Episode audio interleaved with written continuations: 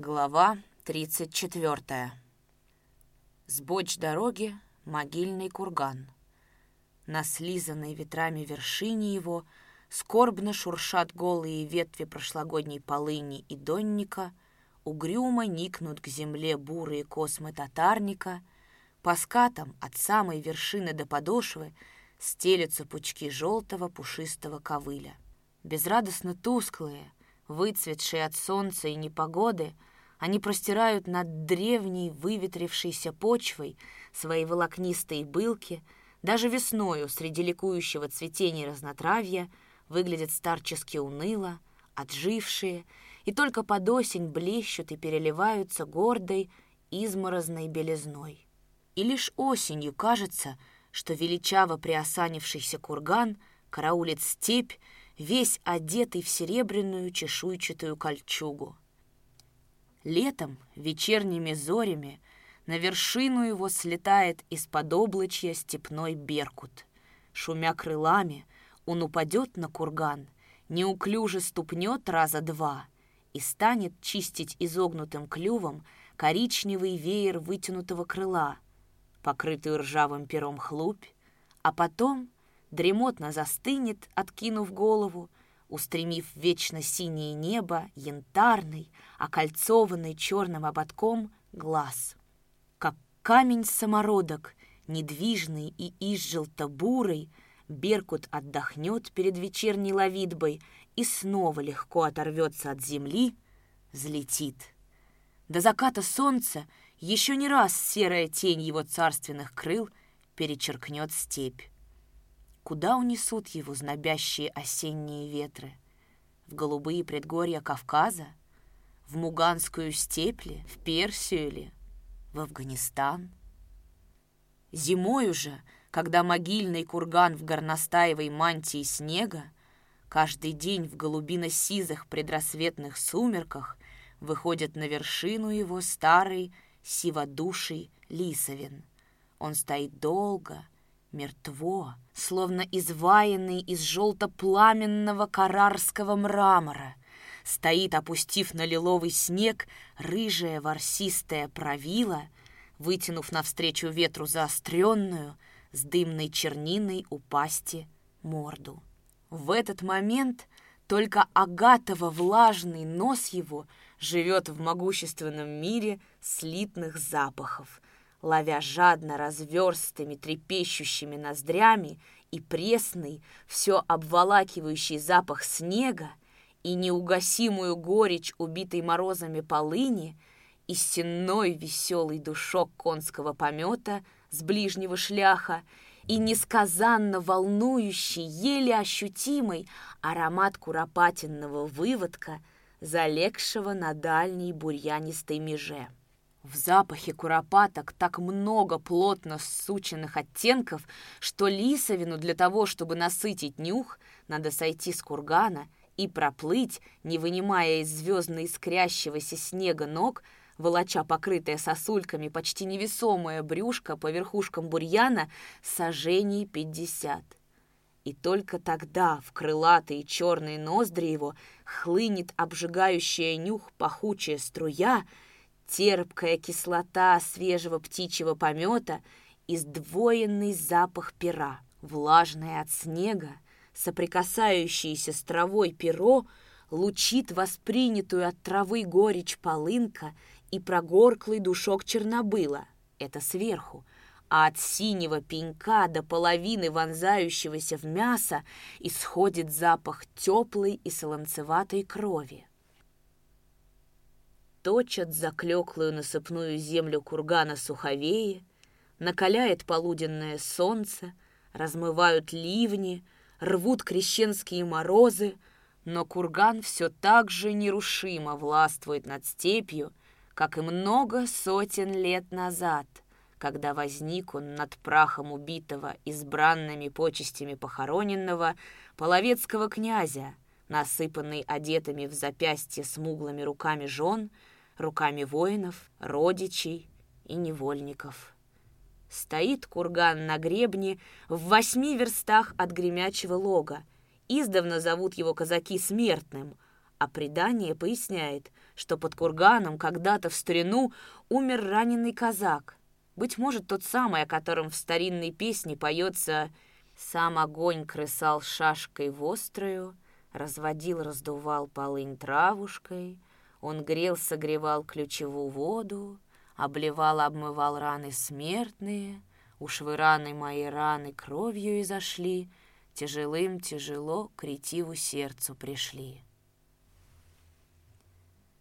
Верст двадцать от станицы Нагульнов проскакал наметом и остановил своего буланого маштака лишь около смертного кургана. Спешился, ладонью сгреб с конской шеи пенное мыло. Необычное для начала весны раскахалась теплынь.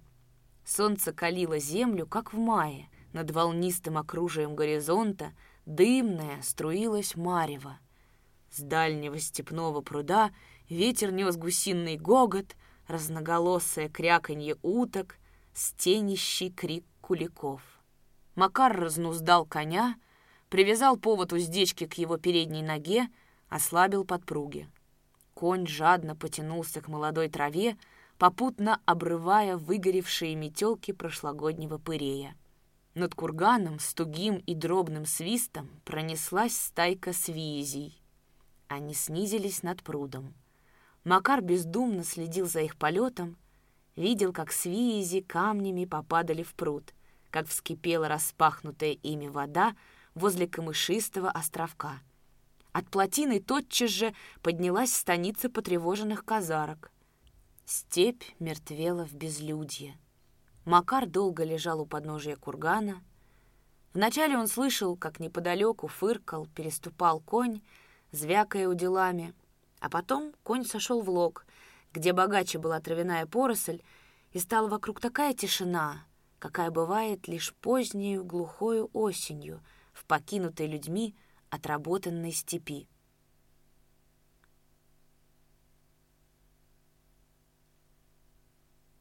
Приеду домой, попрощаюсь с Андреем и с Давыдовым, надену шинель, в какой пришел с польского фронта, и застрелюсь. Больше мне нету в жизни привязы. А революция от этого не пострадает, мало ли за ней народу идет. Одним меньше, одним больше. Равнодушно, словно о ком-то постороннем, думал Макар, лежа на животе, рассматривая в упор спутанные ковыльные нити. Давыдов, небось, будет говорить на моей могиле. Хоть Нагульнова исключили из партии, но он был хорошим коммунистом. Его поступок самоубийства мы не одобряем, факт, но дело, за которое он боролся с мировой контрреволюцией, мы доведем до конца. И с необыкновенной яркостью Макар представил себе, как довольный, улыбающийся банник будет похаживать в толпе, оглаживать свои белесые усы, говорить «Один натянулся, ну и слава богу, собаке собачья смерть». «Так нет же, гадючая кровь, не застрелюсь, доведу вас подобных до точки!» Скрипнув зубами, вслух сказал Макар и вскочил на ноги, будто ужаленный. Мысль о баннике перевернула его решение, и он, разыскивая глазами коня, уже думал «Ни черта! Сначала я вас всех угроблю, а после уж и я выйду в расход. Торжествовать вам над моей смертью не придется, а Карджинский что же? Его слово остатнее, что ли?» Отсеемся и Махнува кружком восстановят. В край поеду, в Москву. А нет, так и беспартийным буду сражаться с гадами. Посветлевшими глазами оглядел он распростертый окрест его мир.